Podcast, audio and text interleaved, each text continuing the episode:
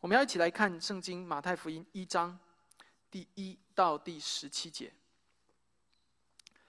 我鼓励大家啊，你你翻到圣经以后，就啊一行一行的我来读啊，因为这个名字比较复杂哈啊。你身边的啊弟兄姐妹，如果是新来的，他对圣经还不太熟悉的话，也鼓励你来帮他找到马太福音的一章。我们看第一到第十七节。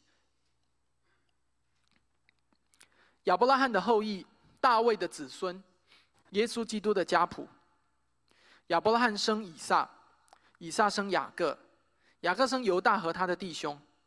犹大从他玛氏生了法勒斯和谢拉，法勒斯生希斯伦，希斯伦生亚兰，亚兰生亚米拿达，亚米拿达生拿顺，拿顺生撒门，撒门从拉合氏生波阿斯，波阿斯从路德氏生俄贝德，俄贝德生耶西，耶西生大卫王。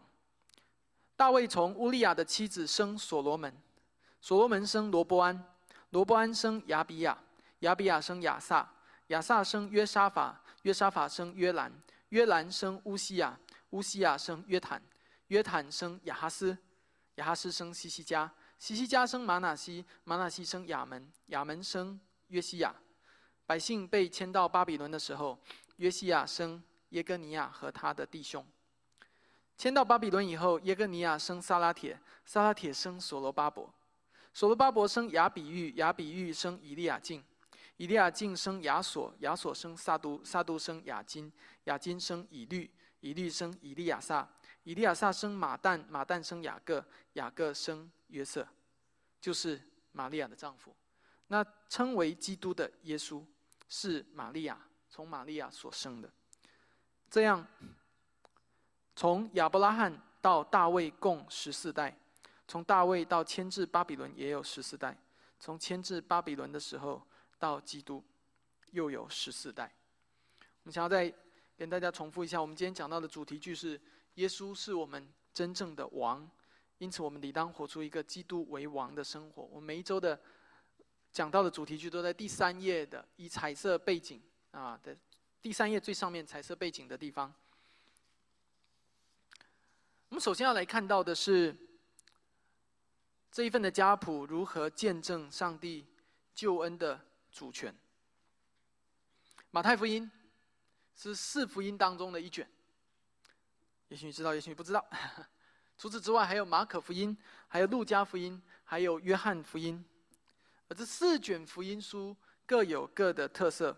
但是这四卷福音书都分别从四个不同的角度描写了同一个人，同一位耶稣基督，描写了同一个时代，描写了同一群人。弟兄姐妹，你不会看见《哈利波特》有四个版本，分别从四个不同的学院写出来的；你不会看见《魔戒》有四个版本。你看过《阿凡达》的话，你也不会，你也知道《阿凡达》不会有四个版本。它只会有一个版本，是编剧写的，是导演写的，因为那是人类所编造出来的一个小说、一个故事。但是你会读到基督的生平，有四个版本，而这个四个版本的存在，不同的版本恰恰说明了主耶稣在历史当中的真实性，它是真实的。当你在法庭之上，如果你听见四个被告人，讲同一个故事，讲的一模一样，每一个细节都一模一样的时候，每一个停顿都一样的时候，每一个顺序都一样。我先照了那一家，然后到了那一家，然后看到了什么？每一个人讲一模一样的时候，你有一个很清晰的判断，说这个诗人是提前串通好的，他是编出来编出来的，他是假的。但是如果你能够听见四个人从四个角度不同的角度来说。一个从巷子这一边看到那一边在打架，一个人从巷子那一边看见，一个从人从楼上看见，所以他们三三个讲的都不太一样的时候，你听见他们都在讲同一件事情，却又不矛盾，却又彼此之间能够被严丝合缝拼在一起的时候，你就会知道这件事情是真实的。而四福音的存在，四卷福音的书书的存在，就给我们一个很真实的一个画面，看见。有四个版本不同的描述耶稣生平的书籍，他们从四个不同的角度，却记载同一位救主，同一位基督。而其中我们所读的马太福音，就是从犹太人的角度来写，啊，我要指明主耶稣基督是从那位旧约历世历代当中一致的预言的弥赛亚，啊，事实上，这个马太福音最大的一个主题就是要彰显、要证明、要宣告耶稣是弥赛亚，是那位旧约的弥赛亚。如果你有参加我们的门徒班，你就会知道，马马可福音是为了要表明什么？耶稣是仆人。路加福音要表明耶稣是谁？是人子。约翰福音要表明耶稣是谁？是神子。啊，所以但是题外话，我们要回到马太福音来看，马太福音的核心就是要表明耶稣是弥赛亚，那位旧约所应许的弥赛亚。那位应许当中的君王，事实上，“基督”两个字，我们常常说“耶稣基督”，“耶稣基督”，“基督”两个字，用英文来讲是 “Christ”，对吗？呃，英文的 “Christ” 是从希腊语的 “Christus” 音译过来的啊，所以呢，“Christus” 到了英文变 “Christ”，然后到了中文变“基督”。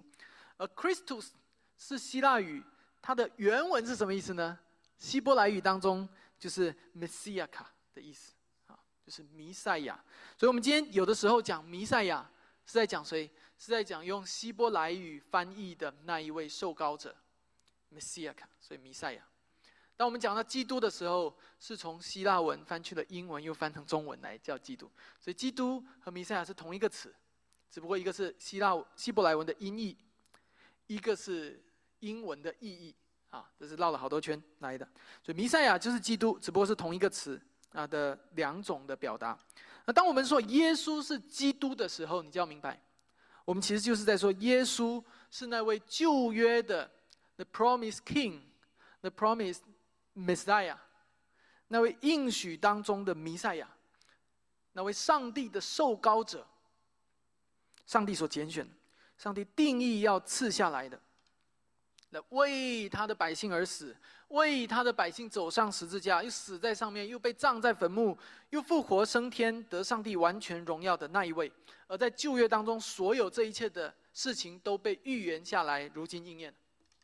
而到了新约，到了主耶稣真实出生在世界，并且按照旧约的预言来走完这一生道路的时候，最后在众人的见证下升天，回到天上以后。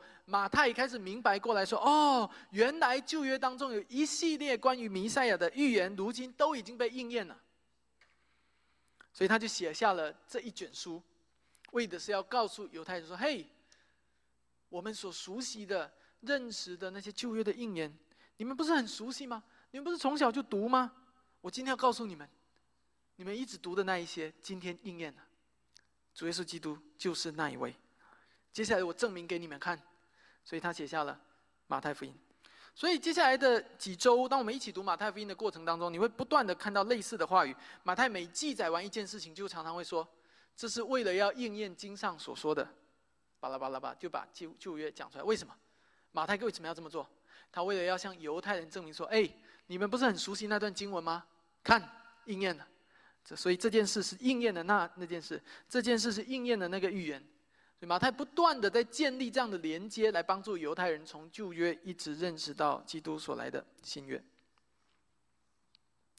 所以啊，这一个我希望，当我们在读马太福音开始之前，你认识到这样的一个写作的目的的时候，这能够对你进入马太福音有所帮助。我们要进入到马太福音的一章一节，在马太福音的第一章第一节这里说，亚伯拉罕的后裔。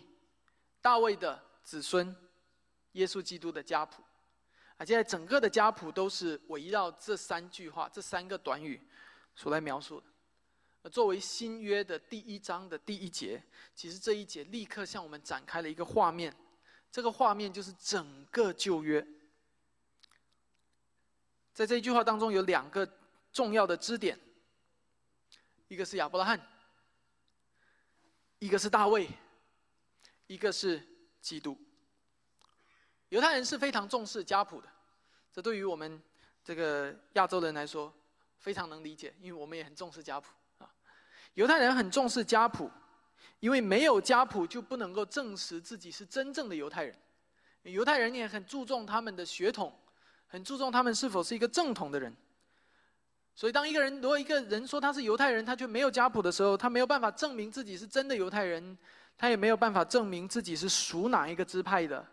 同样，他也没有办法证明自己能否按照犹太的律例来继承产业，拥有产业的继承权。所以，当一个人要去和犹太人谈某个历史人物的时候，首先要先证明这个人是一个根正苗红的犹太人。这是马太熟知的，因为马太自己也身处在这样的文化当中，所以马太知道，当我今天要跟犹太人讲耶稣的时候，我首先要把耶稣的家谱搞清楚，让犹太人能够确认这真的是一个犹太人。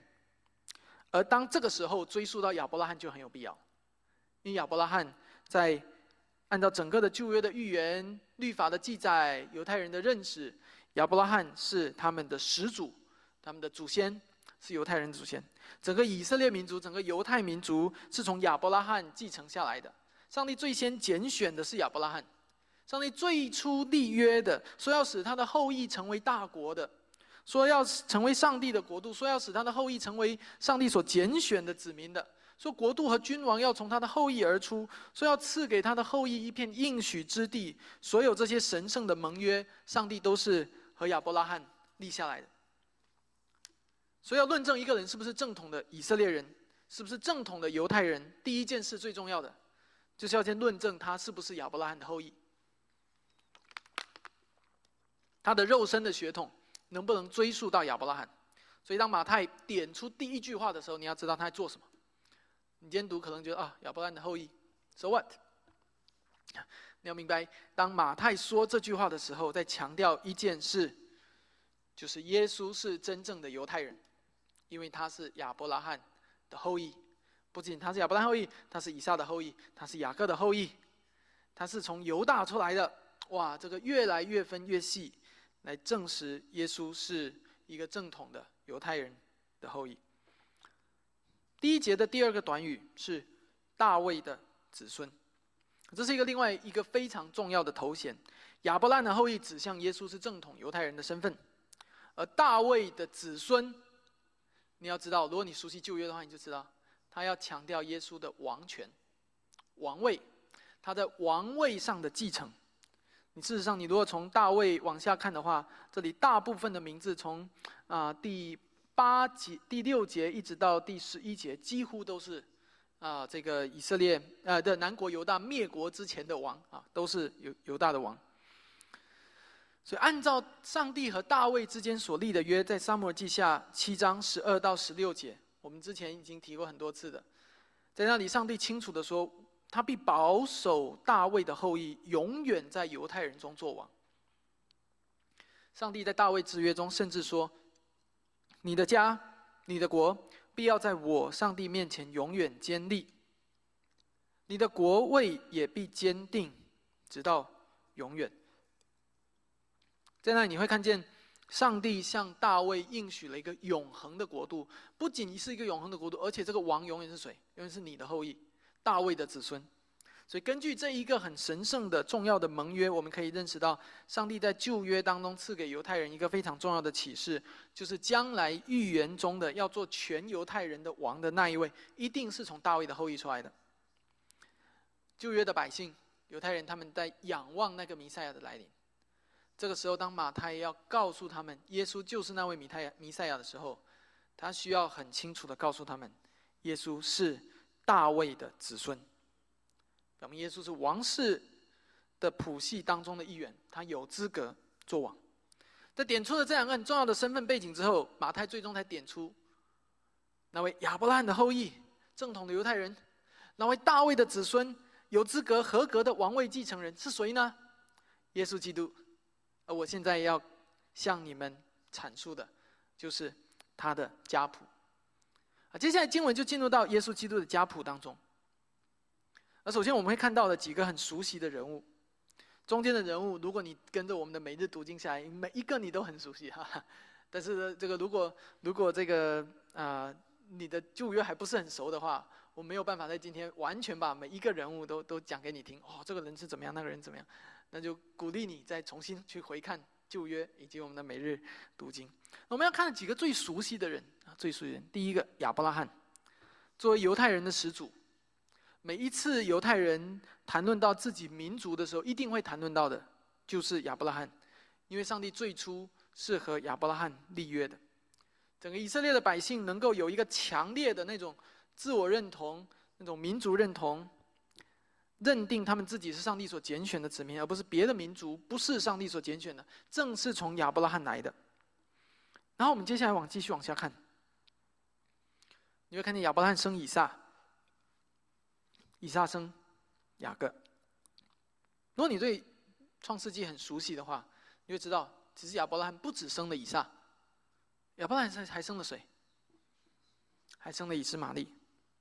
所以在上半年啊，今年上半年我们刚刚读完的加拉太书，在那里，保罗就向我们解释说，以撒是按着应许生的，以斯玛利是按着情欲生的，记得吗？所以就看见以撒才是那位应许之子，他是真正的亚伯拉罕的后裔的人。同样的，以撒。生雅各，他只生雅各吗？他还生了谁？以扫。所以同样会看到以扫的名字有没有在这上面？以扫名字并没有在这上面。所以你开始有点概念了。如果你不是很熟悉，或者你之前没有想过这个问题的话，你会发现，这份的家谱是一个，如果按照世俗的家谱来看，它是一个完整家谱吗？不是，它为的是要证明基督的谱系，从亚伯拉罕一直往下。但他目的不是要证明一个世俗的族群，他乃是要证明一个属天的一个族谱。为什么以撒在上面，以实玛利不在上面，雅各在上面，以扫不在上面？为什么？其实我们刚才在这个中间的部分，我们读了罗马书九章第六到第十六节的时候，就已经向我们写明。我不知道你们还记得吗？在罗马书的九章。我特别把十一到十五节我们刚才读过的再读一次给大家听。双子还没有生下来，善恶还没有做出来，只因要显明神拣选人的旨意，不在乎人的行为，乃在乎招人的主。神就对利百加说：“将来大的要服侍小的。”正如经上所记：“雅各是我所爱的，以扫是我所恶的。”这样，我们可说什么呢？难道神有什么不公平吗？断乎没有。因他对摩西说：“我要怜悯谁就怜悯谁，要恩待谁就恩待谁。”弟兄姐妹，请你注意到，在这里，你看到的是一位在历史当中至高掌权的主。这位主如何定义历史，历史就如何发展。这位至高的上帝如何拣选这个撇下那个？这不是出于他的不公平，乃是出于他的主权。在圣经当中有许多的比喻来向我们解释上帝的主权的。其中一个很著名的比喻，就在耶利米书当中，上帝带耶利米去看窑匠的工作，还记得吗？来帮助耶利米认识到，我们所有的人在上帝的手中都是瓦器，都是土，都是陶土，都是器皿。那上帝才是那位陶匠，那位塑造器皿的那一个。耶利米帮助我们看见这样的关系，以至于让我们明白，上帝有资格和权柄，他愿意把我们塑造成什么样的器皿，就可以把我们塑造成什么样的器皿。而反过来，他如果想要摧毁我们，要摧毁你，再重新塑造，他也有他的主权。所以保罗在罗马书这里就在讨论一件事情，说这不关乎公平或者不公平的问题。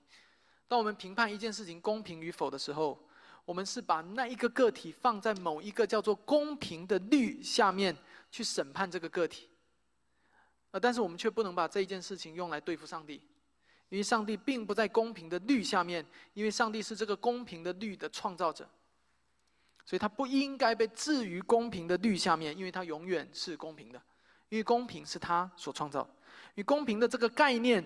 你今天头脑里会思想公平与正义这概念，是他放在你里面。是他把这个概念放在你里面，你才会开始意识到我做事要公平，要公义。在认识到这一点以后，你再回过头来看，为什么有的时候我们会质疑？哎，凭什么以扫没被放进去，以雅各被放进时，当我们再反思我们为什么会质疑上帝的公平的时候，你会发现原因是显而易见的，原因就是我们的反叛，我们的悖逆，我们想要在上帝的主权。和律法以外另立一个主权，我们想要在上帝的公义的律以外另立一个公义的律，不想要这个律，要我们自己所立的律，而那就是罪。我们回到今天的经文当中，当你看见主耶稣基督的家谱里面，以撒被列进去，以实玛利没有被列进去；当你看见雅各被列进去，以扫没有被列进去的时候，你就会看见上帝主权的彰显。以实玛利、以扫，当然也包括这里忽略过去犹大的弟兄们，所有的这些人，他们被忽略了。我想请问，他们是不是低人一等？他们是不是不配活在这个世界上？很显然不是的。他们只是不蒙拣选。上帝没有按照他的至高的主权拣选他们罢了，但不代表他们的存在就没有意义。你发现了吗？上帝至高的主权使他可以拣选雅各，弃绝以扫；拣选以撒，弃绝以斯玛利。不是因为雅各有什么好，以扫有什么不好；不是因为以撒有什么好，以斯玛利有什么不好。我们刚刚在主日学才讲的，甚至连他们怎么生出来的，他们都不能控制。人没有办法控制自己怎么生出来，他们没有办法控制自己怎么样从母腹里长大，最后来到世上。你也没有办法控制你的出生。唯有那位创造人类的、那位护理天地万有的主，有这样的能力和主权。他是窑匠，他要拣选哪一块陶土作为他的材料，他就可以拣选哪一块。他要把那个陶土塑造成什么样的器皿，他就可以塑造成什么样的器皿。他要弃绝另一块陶土，他就可以弃绝。当然，我们要强调，这并不是会导致一种机械的、悲观的、绝望的人生观。上帝同样赐给我们自由意志，那我们自由的决做决定，并且为我们所做的决定来负责。那当然认识到了上帝的主权，以及认识到这份家谱其实不是一份啊无边无际的家谱的时候，你就会认识到这份家谱其实是一份有限的名单和有限的书。有一些人会被写进去，有些人不会被写进去。而事实上，这和你的家谱是很像的，并不是全村的人。全天下的人都会被写进你们家的家谱里去，甚至有的时候，不是每一个和你们家族有关的人都会被写进去。所以，你们的家谱，我们地上的家谱，也是一份有边界的名单手册。在这份名单当中，当你看见一个人的名字的时候，你会说：“哎，看呐，这是我的家人，他的名单被写在上面。”这是圣经的部分。而现在，我要带你去思考一件。非常重要的事情，在这一份家谱，马太福音一章一到十七节这份家谱里面没有你的名字，但在圣经当中讲到另外一份的名单，你要思考你的名字是否在上面，因为那关乎你我在永恒当中的状态，而这份名单就是生命册。当你拿到你的家谱的时候，就像我拿到我们家的家谱的时候。你会很兴奋的寻找，哎，我的名字有没有在上面？为什么？因为你会期待你是那个家的一员。但是我要鼓励你认识到一个现实，就是就算你的名字在你们家的家谱上，那也只是一份地上的名单。这意味着这份家谱有一天终要过去，而你还有另外一件更重要的事情要做，就是要确保你的名字是否在。天上的生命册上，圣经告诉我们，在末日的审判当中，在上帝的审判台前，我们刚才一起读到了启示录二十章的十二到十五节，我们要一起再来读一次。在刚才的宣召，Preston 已经为我们读过一次。启示录二十章十二到十五节，我又看见死了的人，无论大小，都站在宝座前。案卷展开了，并有另外一卷展开，有两卷哦。第二卷，另外一卷展开就是生命册。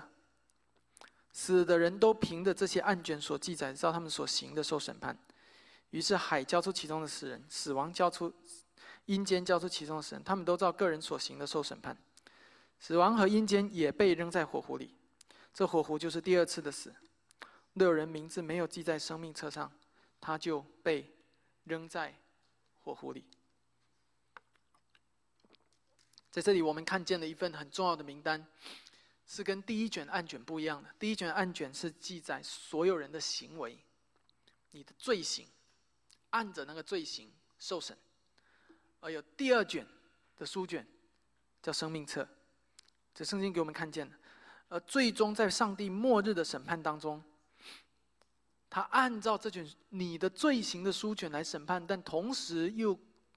参照另外一卷书卷叫生命册，最终决定你是否被称为艺人或罪人的，不是按照第一卷书卷，因为如果按照第一卷书卷的话，所有人都是罪人，而是按照第二卷书卷，所以很清楚的，当你的名字不在生命册上的时候，这个人就被判为有罪，被扔在火湖里；当一个人的名字被记在生命册上的时候，他就被称为义，他就进入天国。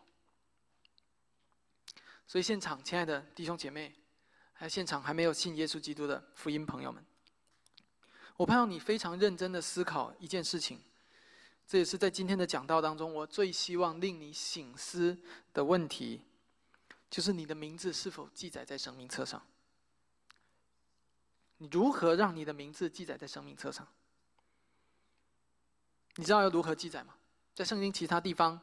比如刚才我们读二十章，你翻到二十一章的二十七节，在那里就会看见圣经常常在生命册的前面加了两个字，叫做“羔羊的生命册”。基督徒一听就很清楚，这里的羔羊指的就是主耶稣基督。所以你要如何确保你的名字在生命册上？你要确保的一件事情就是确保你在基督里面，在基督里就是在羔羊的生命册上。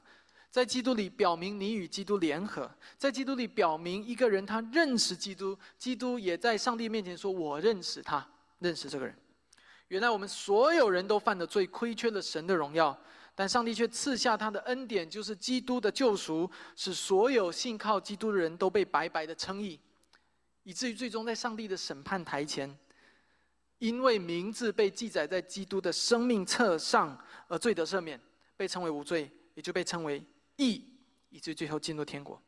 所以，如果你还不是一位基督徒，我刚才所说的，就是我们所相信的福音，而这也是我们希望与你分享我们的信仰的核心的信息。我再次勉励我们在座的每一位，我们要确保的不是我的名字是否被记载在地上的族谱上，被记载在地上的宗祠中里。我们要在乎的，要确保的是我们的名字是否被记载在天上羔羊的生命册中。那一卷生命册记载的所有信靠并仰望基督之人的名字，简单来说，那一卷生命册记载了所有在上帝眼中被算为天国国民的名字。这也是我们今天讲到标题的由来。我用了一个你可能看得懂又可能看不懂的词，叫做“国谱”。那卷生命册就是天国的谱系。我盼望当你读家谱的时候。你可以思想，在这地上有家谱、有族谱，在这地上甚至有国谱，记载在国家的人口普查的档案馆中。但是这都是地上的谱，有一天都要过去的。我有那份天国的国谱，天上的生命册会存到永远。讲到这里，我要顺便提及：当我们作为一间地方教会，当我们作为天国的代表，在地上的时候。我们要如何制定教会的成员名单和教会的通讯录？我们已经通过以前的过往的讲道，认识到，其实教会代表天国，教会代表基督。我相信在这件事情上，大家都不会有什么的疑问。但你要明白，如果按照这个道理来说的话，教会成员名单上的每一个名字，照理来说就是记载在生命册当中的名字。但同同时，你也要知道，因为人的软弱和疏忽。我们没有办法鉴察每一个人的心，以至于我们有可能会犯错。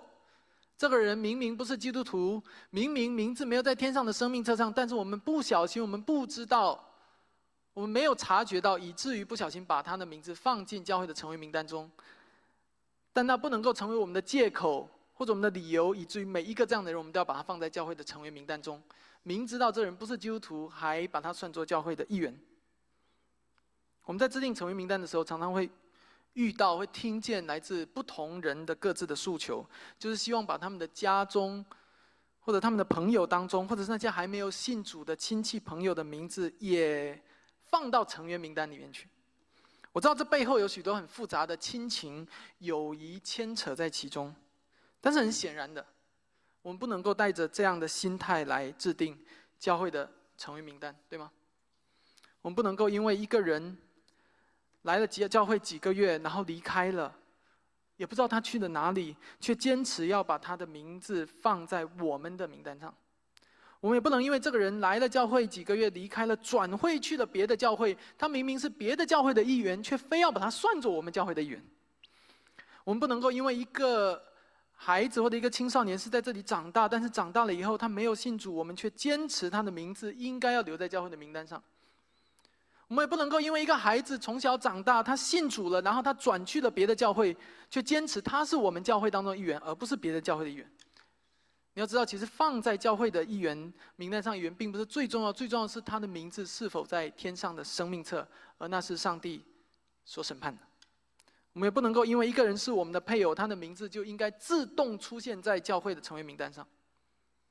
教会的成员名单理当成为一份天国的国谱，而不是一份地上的家谱。当我们按照家谱的思维，按照社交网络的思维，把那些我们所爱的。还不是基督徒的亲戚朋友留在教会的成员名单上的时候，诚实的说，我们是在欺骗他们，也是在欺骗我们自己。事实上，我们最首要的事情不是争执他的名字是否在教会的成员名单上，最首要的事情是向他传福音，使他信靠耶稣，以确保他的名字最终被记在天上的生命册上。至于在地上哪一间教会的成名单，那不是最重要的。换句话说。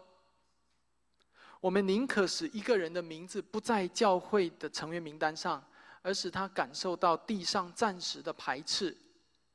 我们也不愿意一个人因为名字不在羔羊的生命册上而经历天堂永恒的排斥。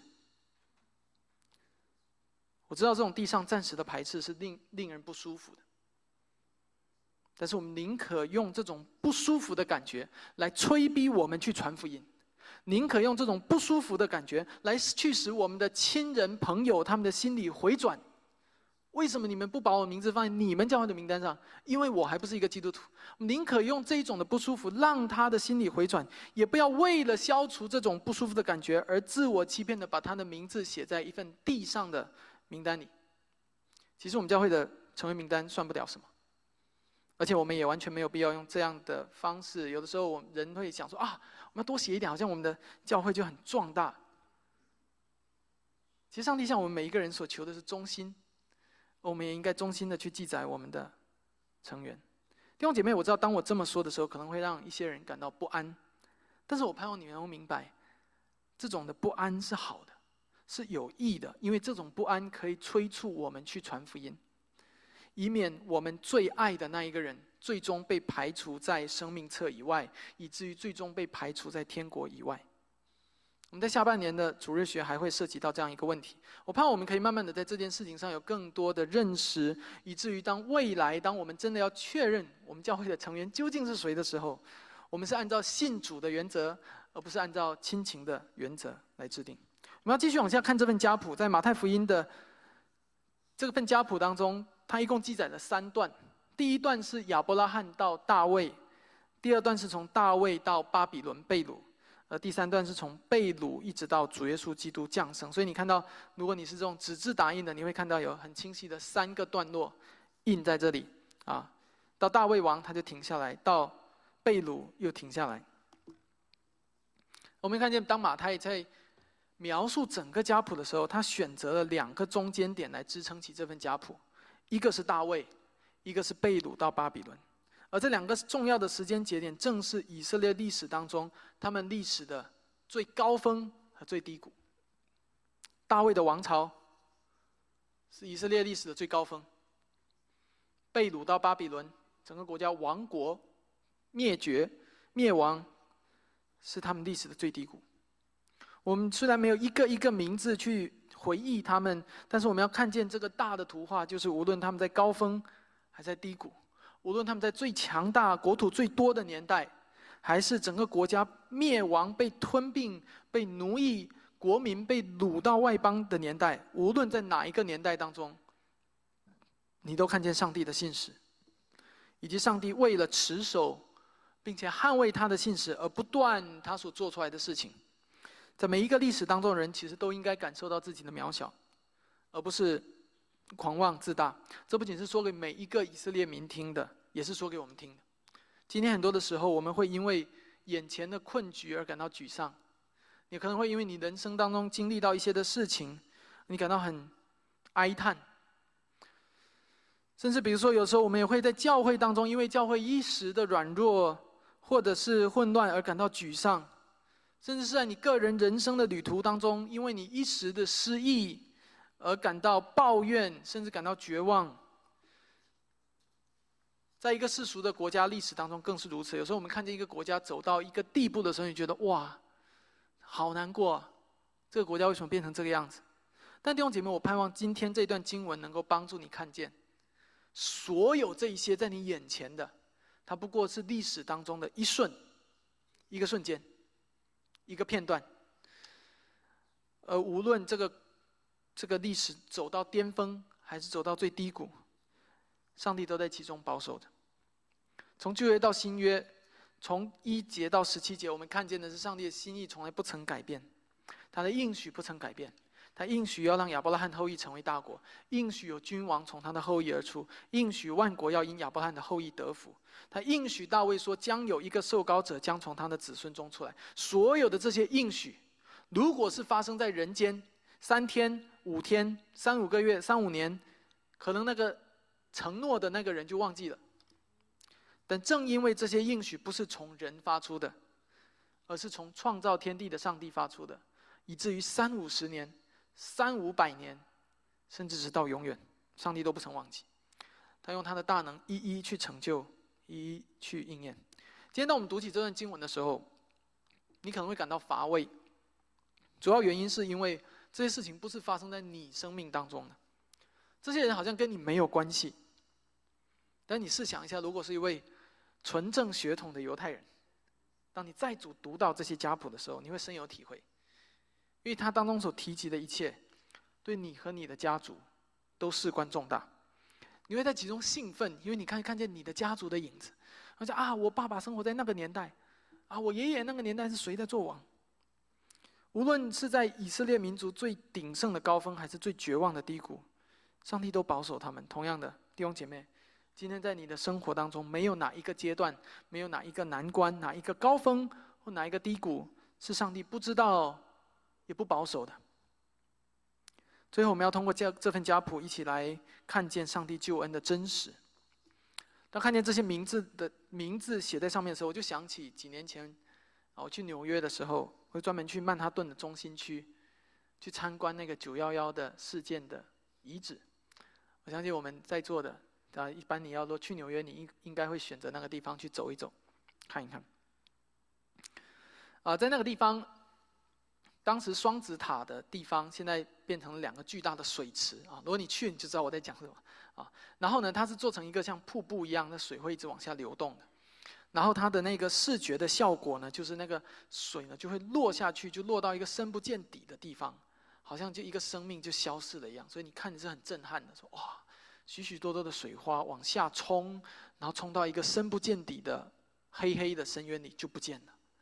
然后在那个水池的边上呢，那个大理石的那个那个栏杆、那个那个边缘呢，就刻着几千个名字啊。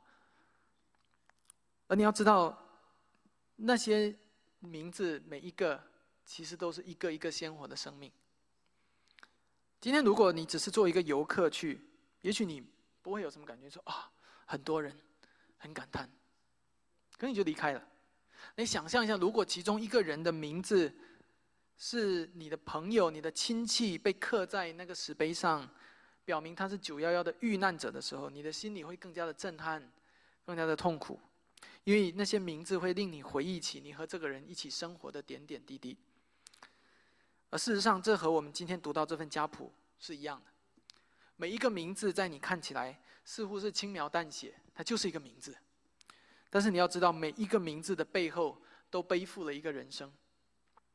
这些人生都曾经像焰火一样灿烂过，在这个世界上发过光、发过热，然后最终落幕、消失。这些名字都像花一样，也曾经吸引过蜜蜂，吸引过蝴蝶，但是它最终凋谢。而这不仅仅这些人的人生，这也是你的人生。你的人生，我的人生，我们最后都会是如此。到最后，我们自以为的曾经灿烂过的一生，最后只剩下一个名字被记载在家谱里，或者被刻在石头上。弟兄姐妹，名字是轻飘飘的，但是名字背后所背负的。却是一个人沉甸甸的一生。弟兄姐妹，当我们看到这些名字的时候，我们有时候会把名字看得很重，以至于我们很计较，可能有个名字有没有写在上面。但有时候我们会看得很轻，我盼望你也不要把它看得很轻，好像那名字跟我无关，就是轻描淡写一个名字罢了。我们今天有些人会把自己的名字看得很重，是因为那是关系到他属世的自尊和尊严。